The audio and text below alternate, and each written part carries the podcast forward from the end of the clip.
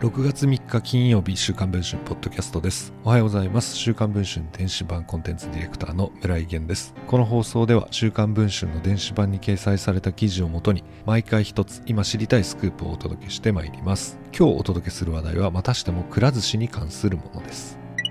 大手回転寿司チェーン無天くら寿司に障害者雇用枠で勤務していた従業員が店長によるいじめを理由に退職していたことが週刊文春の取材で分かりました。少子に告発を寄せたのは大阪府の店舗に勤務していた吉田達彦さん加盟25歳です。吉田さんは療育手帳 B2 級を持つ軽度の知的障害者です。2018年から障害者雇用枠でくら寿司に勤務。寿司レーンの掃除やマグロなど簡単な寿司の調理などの業務に従事してきたといいます。近年政府や地方自治体は障害者雇用の拡大を推進しています。くら寿司も積極的に応じてきました2017年には障害者が働きやすい環境づくりなどが高く評価され本社がある大阪府の松井一郎知事当時から表彰を受けていますしかし吉田さんは店長にいじめられて退職に追い込まれましたと明かします今年4月13日、シャリにクリップが混入した寿司がお客さんに提供されるトラブルが発生したといいます。すると翌日に突然、しばらく出社しないでと出勤停止を言い渡されたといいます。吉田さんは5月2日に店長の X 氏に呼び出されたといいます。この時に交わした会話の内容を吉田さんは iPhone のメモに記録していました。正直クリップ入れたやろなどと迫る X 店長に対し吉田さんは何度も入れてないですと答えています。濡れ衣で出勤停止処分となった吉田さん死んでしまいそうなほど憔悴していたといいます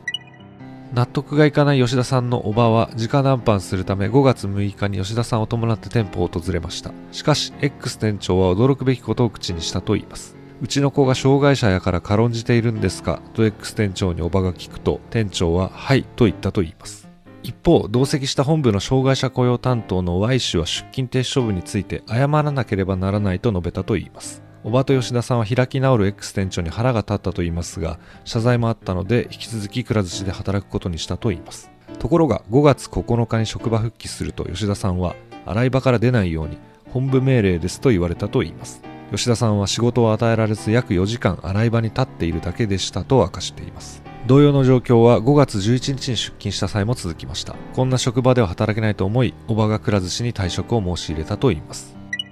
X 店長を直撃すると軽んじているという日本語の意味を理解していなかったなどと釈明をし最後にはなぜ俺がこんなところでこんな話聞かなあかんのと言い放ちお店に戻っていきました。くら寿司の本社にシャリに異物を混入させたという理由で吉田さんを出勤停止処分にした理由や障害者を軽んじているのかと聞かれた X 店長がはいと答えたことに関する見解などを質問すると言動の一部分を意図的に切り出して歪曲されたものなどと回答をしました。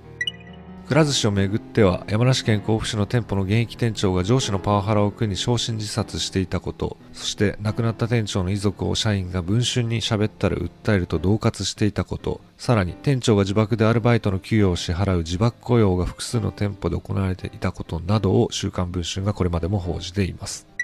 現在配信中の週刊文春の電子版では、店長による障害者いじめの内容、吉田さんが退職する決め手となった障害者雇用担当の Y 氏の一言などを報じています。ご関心がある方は、ぜひ、電子版の記事の方も確認をしていただければと思います。それでは、週刊文春ポッドキャスト本日の放送はこれで終わりたいと思います。また次の放送を楽しみにお待ちいただければと思います。